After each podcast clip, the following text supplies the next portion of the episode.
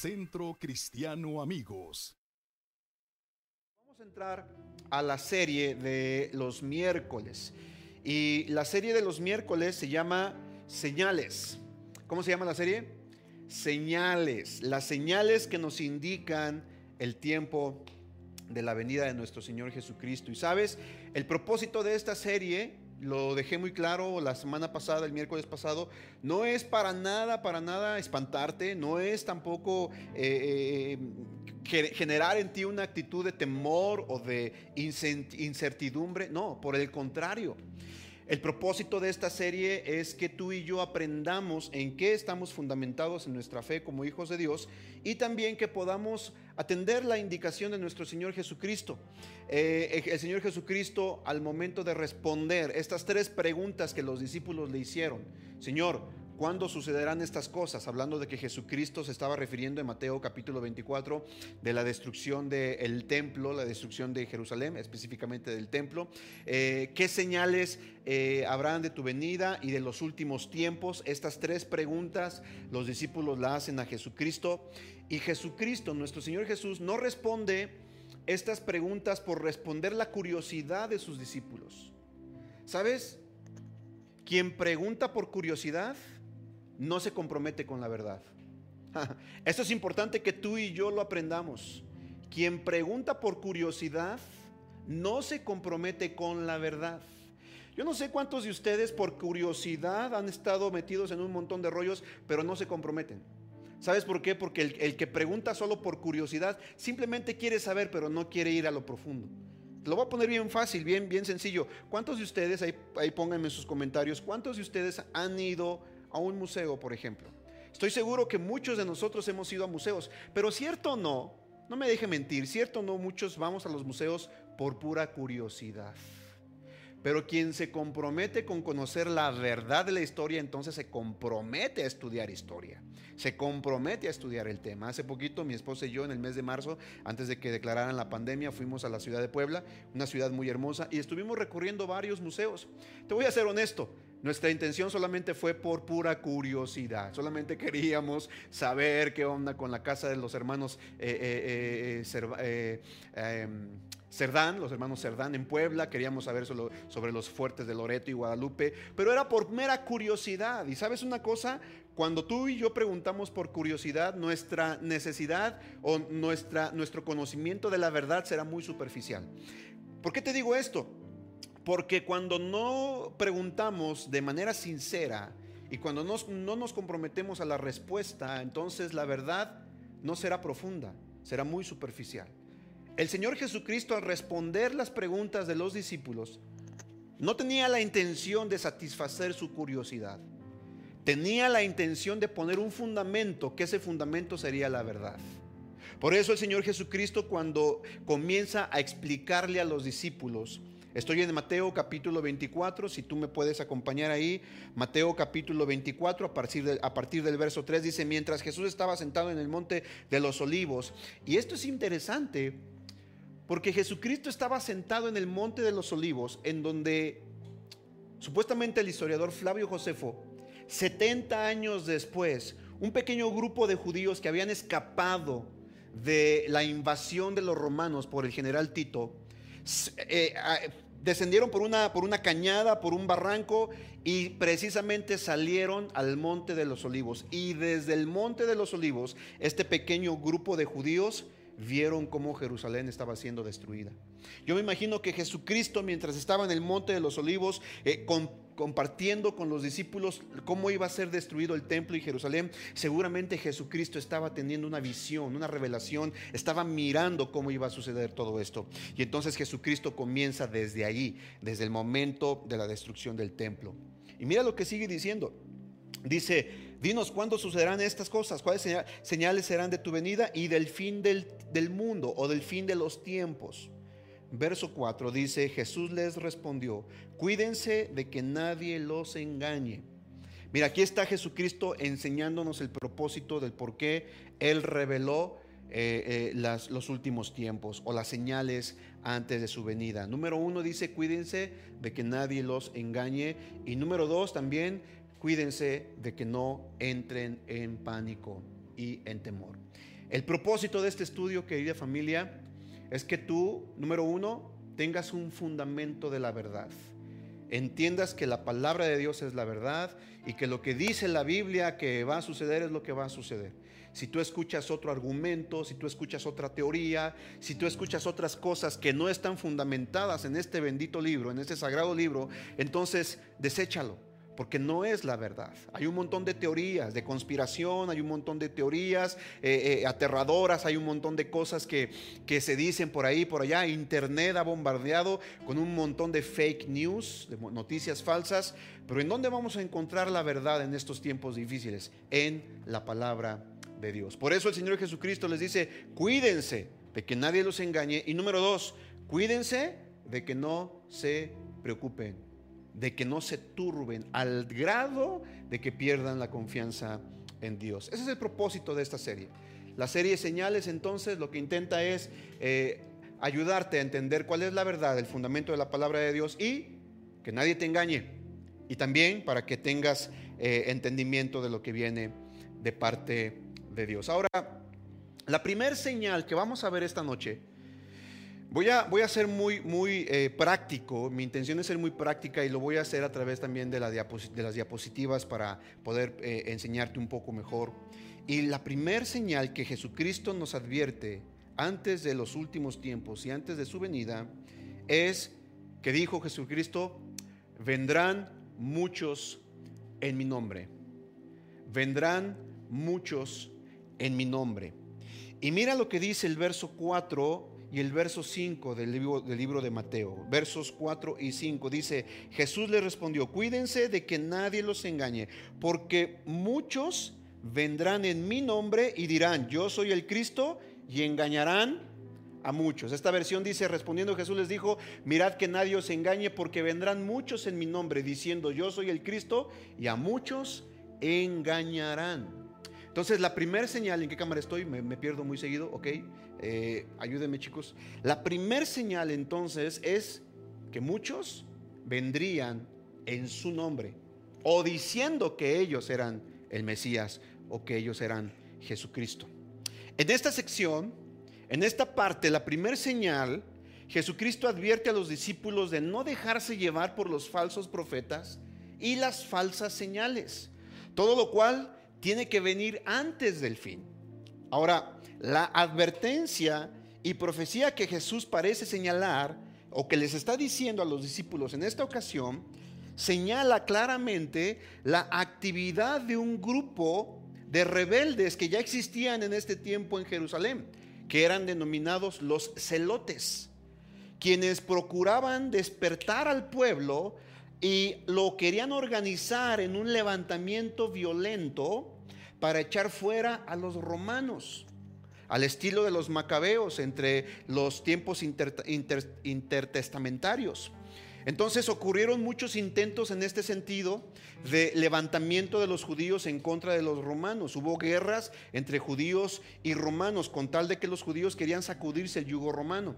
Por ejemplo, la guerra del año 66 al 70 que acabó con la destrucción del templo. Y después, más adelante, en el año 132 al 135, también hubo una guerra de judíos con el imperio romano. Y durante todos estos disturbios, escúchame bien, se levantaron falsos profetas y falsos cristos que decían que ellos eran el Mesías que habían venido del cielo y se proclamaban como los Mesías o como los libertadores y mucha gente le creía a ese tipo de personajes. Entonces, Mesías ha habido desde que vino Jesucristo, después de Jesucristo ha habido muchos que se han levantado como falsos Mesías, pero lo interesante es que al día de hoy, a este tiempo, en este siglo y en el siglo pasado, se han, se han levantado tantos falsos cristos que han engañado a muchas personas. Y la Biblia dice, claramente el Señor Jesucristo dice, el verso 5, vendrán muchos en mi nombre. Mira lo que dice, vendrán muchos en mi nombre. Entonces tú y yo necesitamos cuidar de esos falsos cristos, falsos profetas que se levantan diciendo, hey, yo soy el Cristo. Y como ese tipo de personajes hay un montón. Desde hace mucho tiempo se han levantado falsos cristos y falsos profetas. Y en tiempos recientes Se ha escuchado nombres como el de José Luis Miranda, quien fundó una secta llamada Creciendo en Gracia. Aquí está este tipo, José Luis Miranda. Y ese cuate ya murió hace algunos años. Pero este tipo se levantó diciendo que él era Jesucristo hombre. Imagínate qué aberración. Se levantó, él, fundó, él nació en Costa Rica, fundó esta iglesia o esta secta eh, llamada Creciendo en Gracia a principios del año 2007. ¿Y sabes cuál era eh, el problema de este tipo? Que mucha gente le creyó. Un montón de gente le creyó. Después, conforme fue evolucionando su secta, al rato este tipo se denominó el anticristo e hizo que toda su feligresía se tatuara el 666 en su frente y en sus manos. Imagínate, el problema, amados, no es los locos y los falsos cristos que se levantan, el problema es que son eh, que muchas personas son engañadas y mucha gente corre detrás de estos falsos cristos. Por eso Jesucristo dice, cuídense, tengan cuidado que nadie los engañe, porque vendrán muchos en mi nombre. Hay otro cuate, otro tipo que también se levantó Este es un fanático que se levantó y se autoproclamó como la reencarnación de Jesucristo. Y este cuate se llama, Álvaro Tais. Sigue existiendo, sigue viviendo en, Brasil. Él fundó eh, en el año 82 una, eh, su, su, secta y él se hace llamar Inri Cristo. Imagínate, Inri Cristo. Y el problema es que mucha gente lo sigue. Y este cuate es este de aquí, supuestamente ah, ah, tiene eh, la misma unción de Jesucristo, el mismo carisma de Jesucristo, pero curiosamente la mayoría de sus seguidores son mujeres y él tiene una predilección por las mujeres y predica según eso un evangelio de amor, así que tengamos mucho cuidado. Otro personaje que se levantó en el siglo pasado, en el, en el siglo XX, fue James Warren, eh, mejor conocido como Jim Jones, en, en, India, en Creta, India, Indiana, el 13 de mayo de 1931 él, 1931, él nació. Pero mira, este cuate fue fundador y líder de una iglesia, de una secta llamado el Templo del Pueblo. ¿Y sabes cuál fue el problema con este tipo? Que este cuate indujo a todos sus feligreses eh, el 18 de noviembre de 1978 a más de 900 personas a suicidarse. Los invitó al suicidio. Según eso, venía un cometa y detrás del cometa venía Cristo. Y para que todos pudieran irse con Cristo, tenían que dejar el cuerpo eh, natural y tenían que ascender de manera espiritual. Y para eso tenían que quitarse la vida. El problema de que estas más de 900 personas se quitaran la vida es que alrededor de 300 niños fueron también asesinados. Imagínate, ¿cuál es el problema de este tipo de personas? Amada familia, nos llevan al engaño. Cuando una persona no está fundamentada en la Biblia, en la palabra de Dios, entonces se pueden levantar falsos profetas, falsos cristos y llevarnos al engaño, llevarnos a la mentira. Por eso es importante que yo te predique esto. Si alguien viene y te predica un evangelio que no está en la palabra de Dios, ten cuidado, no lo creas. Mucho, mucho cuidado. Y otro para terminar con los falsos cristos de este tiempo, que pudiéramos mencionar mucho, y eh, honestamente ah, solamente quise ponerlos como referencia, pero hay un montón, y no les quiero dar mucha importancia porque no quiero tampoco despertar en ti la curiosidad. no, porque quiero que tú conozcas la palabra de Dios, conoce la verdad, la Biblia dice, y conoceréis la verdad, y la verdad te hará libre. Y el último personaje que se ha levantado eh, ha sido en Australia, un cuate muy carismático llamado Alan John Miller, y él es un fundador o el fundador de la secta Verdad Divina en Australia, y él se autoproclama la reencarnación de Jesucristo. El asunto es que cuando le piden que haga un milagro, él dice, yo no vengo a hacer milagros, yo no hago milagros, yo solamente te enseño el camino a Dios. Pero obviamente este cuate, Alan John Miller, mezcla la metafísica, mezcla un montón de, ciencias ocultas con la palabra de Dios y bueno, obviamente se autodenomina y se autoproclama la reencarnación de Jesucristo. Y tengamos cuidado con todo esto porque estas cosas pueden desviarnos del camino de Dios. Ahora, quiero llevarte a la Biblia. ¿Qué dice Gálatas capítulo 1, versos 6 al 10? Quiero que pongas atención. Mira lo que dice la Biblia. Dice, estoy maravillado de que tan pronto os hayáis alejado de aquel que os llamó por la gracia de Cristo para seguir un evangelio diferente. Verso 7. No que haya otro. Mira lo que dice el apóstol Pablo. No hay otro. No existe otro evangelio. Solamente es el evangelio de Jesucristo, la palabra de Dios. Dice, no hay otro, sí, sino que hay algunos que os perturban y quieren pervertir el evangelio de Cristo. Mas si aún nosotros, mira lo que dice aquí, pon atención a esto, esto es importante. Esto es fundamental porque en estos últimos tiempos muchos falsos cristos y falsos profetas se van a levantar diciendo que tienen un nuevo mensaje, diciendo que tienen una nueva revelación, diciendo que tienen un nuevo descubrimiento.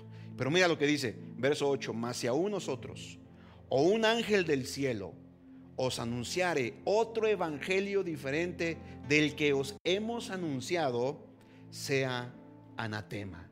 ¿Qué significa esto? Sea maldito.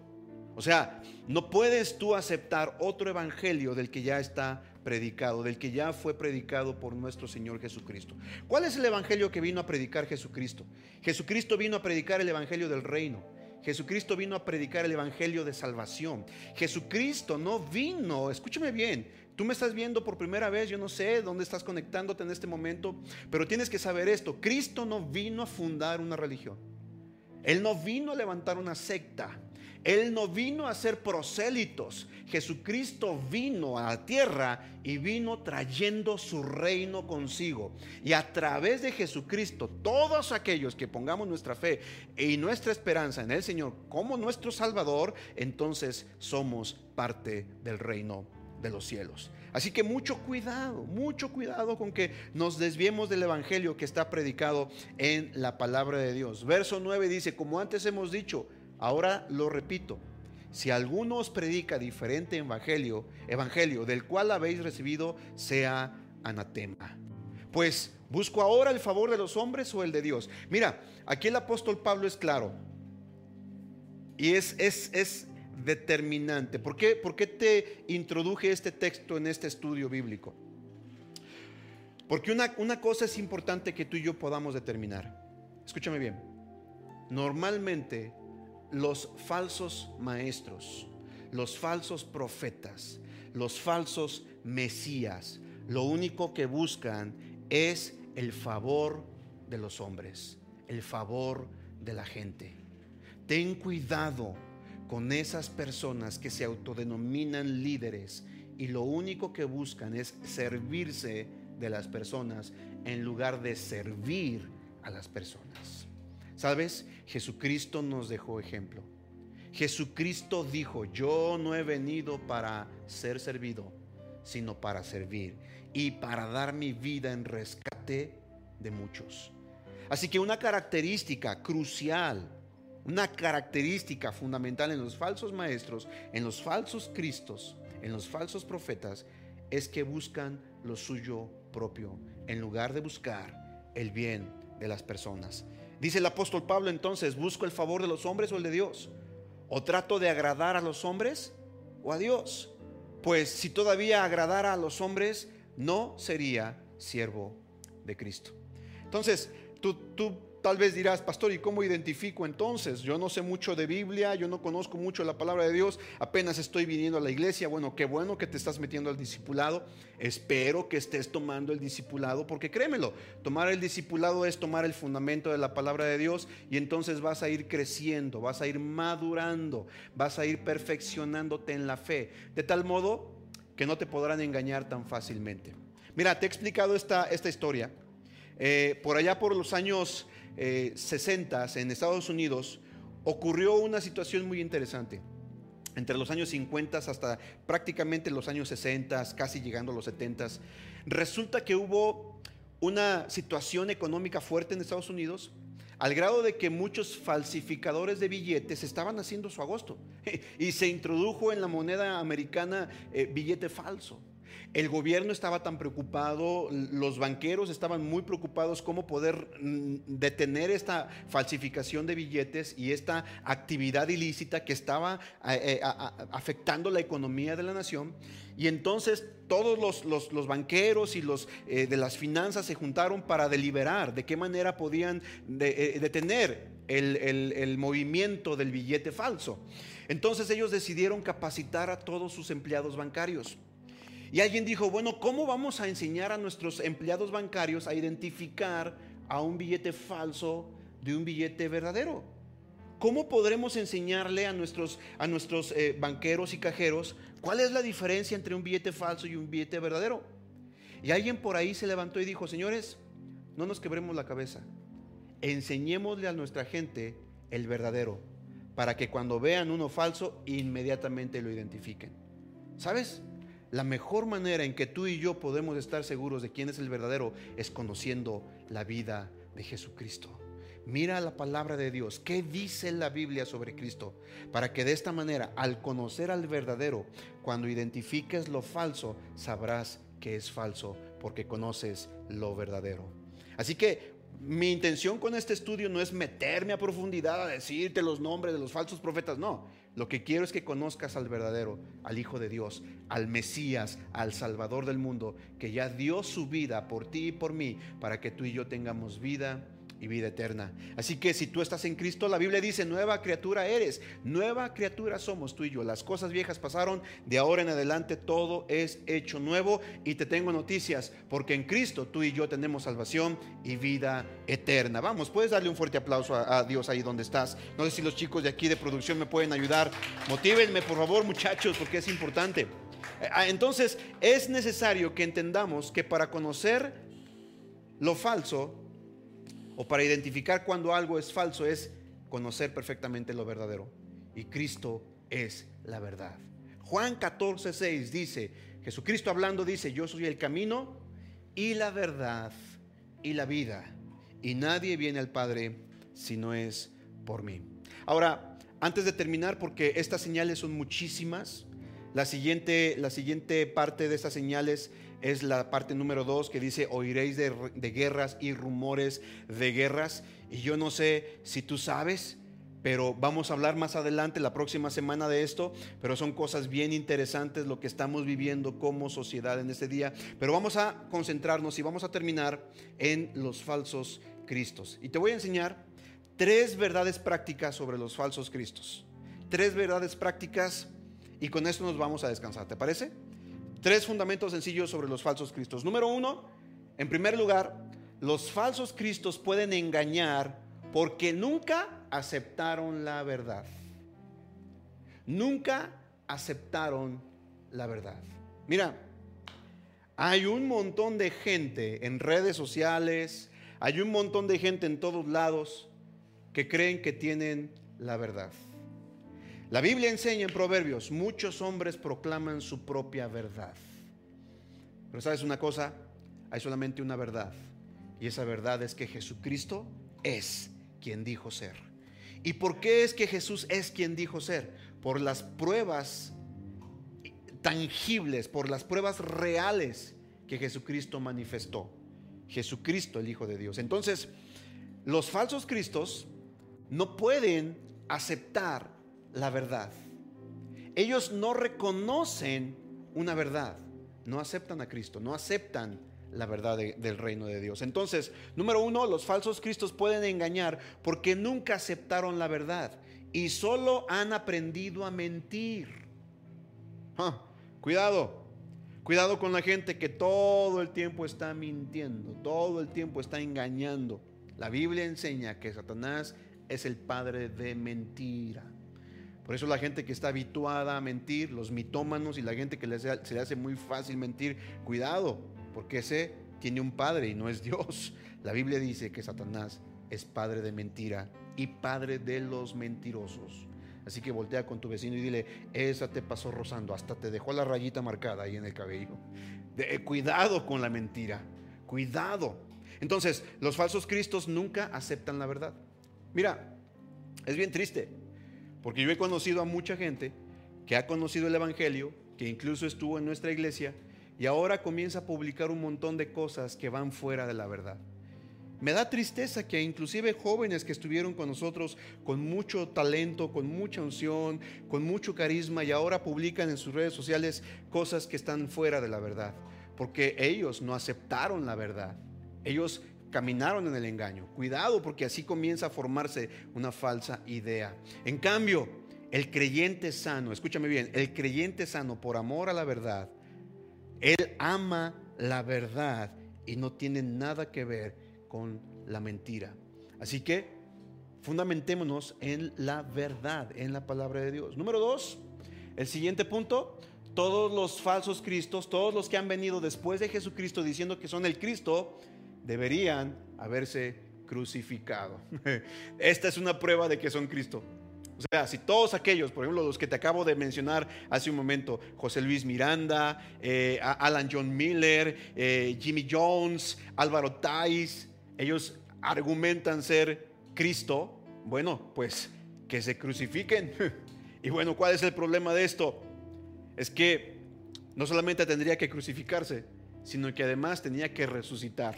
Y bueno, yo no sé si ellos estén dispuestos a arriesgar el pellejo por esto. Es, es, algo muy costoso y el resultado es totalmente incierto. Sabemos que quien se quita la vida, obviamente, ya no la vuelve a recuperar. Entonces, ese es el segundo punto. Cualquiera que se autoproclame el Cristo o el Mesías tendría que crucificarse o morir y después resucitar. Y déjame, déjame decirte, Ningún ser humano en la historia, ninguno ha muerto en una cruz y ha resucitado al tercer día. Quien lo hizo se llama Jesucristo, el Rey de Reyes y el Señor de Señores. ¿Alguien puede glorificar el nombre de Dios por esto? ¿Alguien puede darle un fuerte aplauso al Rey de Reyes? Entonces esto es importante, amados, porque tú y yo podemos entonces discernir cuál es la verdad. Y número tres, esto es importante y por eso es que hacemos iglesia. Pero miren, número tres, ¿En qué cámara estoy? Ya no me distraigan muchachos en esta. En la desesperación, nadie se detiene a pensar quién puede ser su Salvador.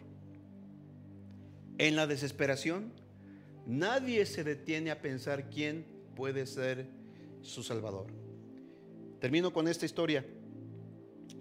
Una ocasión una señorita decidió viajar de México a Acapulco en su vehículo, quería ir sola. No le pidió permiso a papá, a mamá, y tomó el carro de la familia y se fue.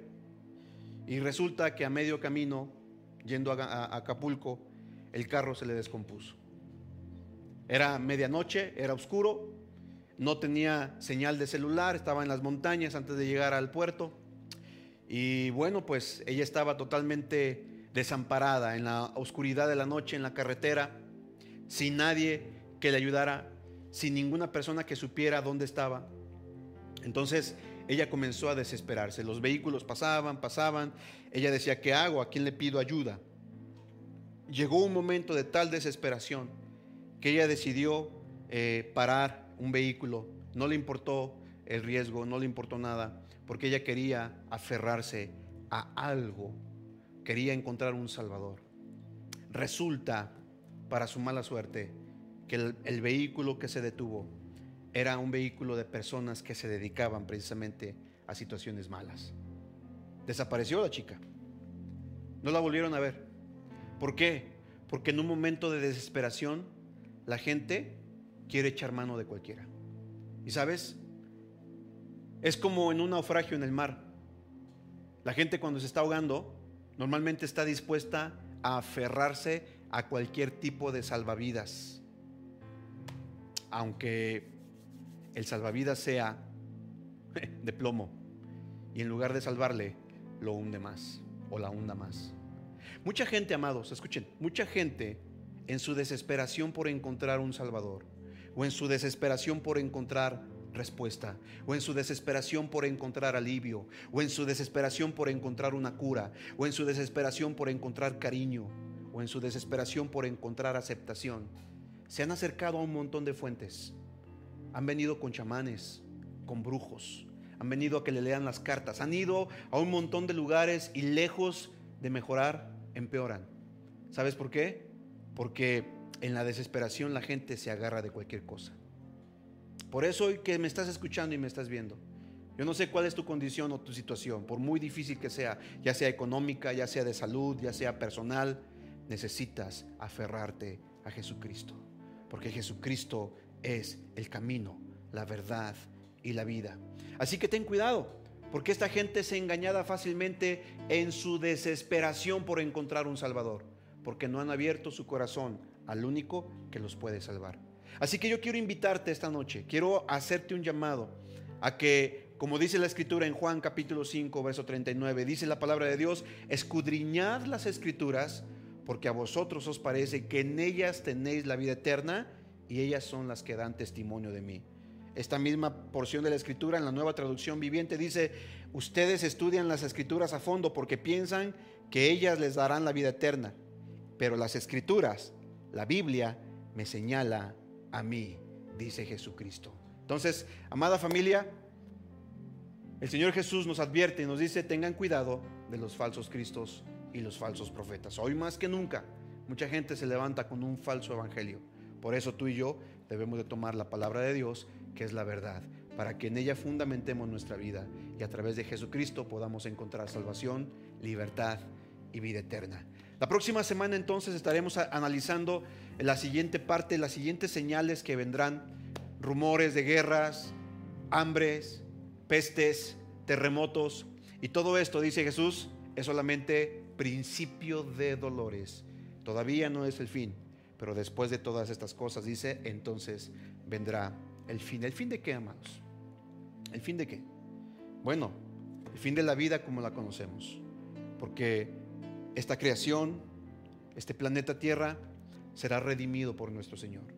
Y sabes una cosa, este mensaje no es un mensaje de desesperanza, al contrario, es un mensaje de esperanza, porque Jesucristo dijo, voy pues a preparar lugar para que donde yo esté, ustedes también estén. Así que amados, ese es un mensaje de esperanza, porque si tú y yo tenemos a Cristo, tú y yo tenemos la garantía y la certeza de que estaremos en donde Él está. ¿Y sabes lo que dice la Biblia? Que Jesucristo está sentado a la diestra del Padre en el cielo, reinando con poder y autoridad. Y ese lugar, esa presencia, ese reino te corresponde a ti y me corresponde a mí si aceptamos a Jesús como Señor y Salvador. Hoy quiero invitarte a que hagas una oración. Allí en tu lugar, si no has abierto eh, tu corazón a Jesucristo, si no le has invitado a que sea el Señor y Salvador de tu vida, ese es un buen tiempo para hacerlo. Quiero invitarte a que inclines tu rostro, cierres tus ojos si lo deseas. El cerrar los ojos no es una cuestión mística o misteriosa, no, simplemente para que no te distraigas con tu entorno, para que te concentres en la oración. Cierra tus ojos y haz esta oración conmigo. Quiero que digas, Señor Jesucristo, te abro mi corazón para que entres en él y seas mi Señor y mi Salvador. Y a partir del día de hoy, tú me des vida y vida eterna. Yo renuncio a todo, pacto, a todo pacto que yo haya tenido, consciente o inconsciente, con este mundo o con Satanás. Y decido poner toda mi fe y toda mi confianza en ti, Jesucristo, quien eres mi Señor y mi Salvador por la eternidad. Entra en mi corazón y sé mi Señor. Me arrepiento de todos mis pecados desde ahora y para siempre.